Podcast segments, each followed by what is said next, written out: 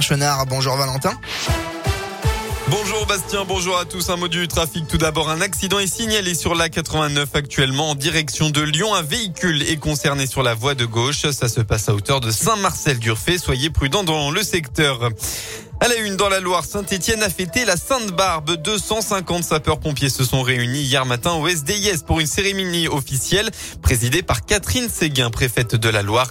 Près de 2000 personnes ont ensuite suivi la procession. Elles étaient encore plus pour assister au grand feu d'artifice tiré à 20h devant le musée de la mine. Dans un retour sur cet accident qui a eu lieu dans la nuit de vendredi à samedi hein, sur la 40, peu avant 1 euh, du matin, un homme qui conduisait un poids lourd est décédé au niveau du viaduc de Charry en direction de Genève. Selon les premiers éléments de l'enquête, le poids lourd a glissé sur la chaussée à cause des pluies verglaçantes.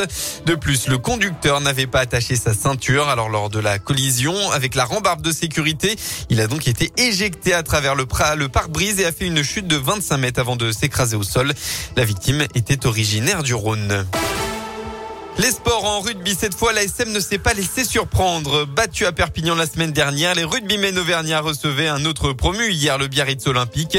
Dans un stade Michelin balayé par la pluie et le vent, les Clermontois ont fait le boulot en s'imposant 39 à 11, bonus offensif à la clé. Critiqués pour leur performance ces dernières semaines, les avants ont répondu présent avec une nette domination en mêlée. Le talonneur de l'ASM, Johan Béhéré Garay, a même inscrit trois essais. De quoi donner le sourire à l'entraîneur adjoint de l'ASM, Xavier Sadourny.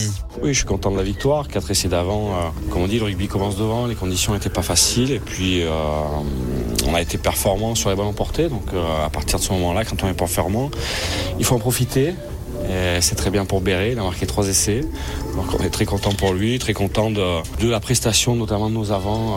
C'était important aujourd'hui ils ont su être à la hauteur et très bien, tant mieux pour nous.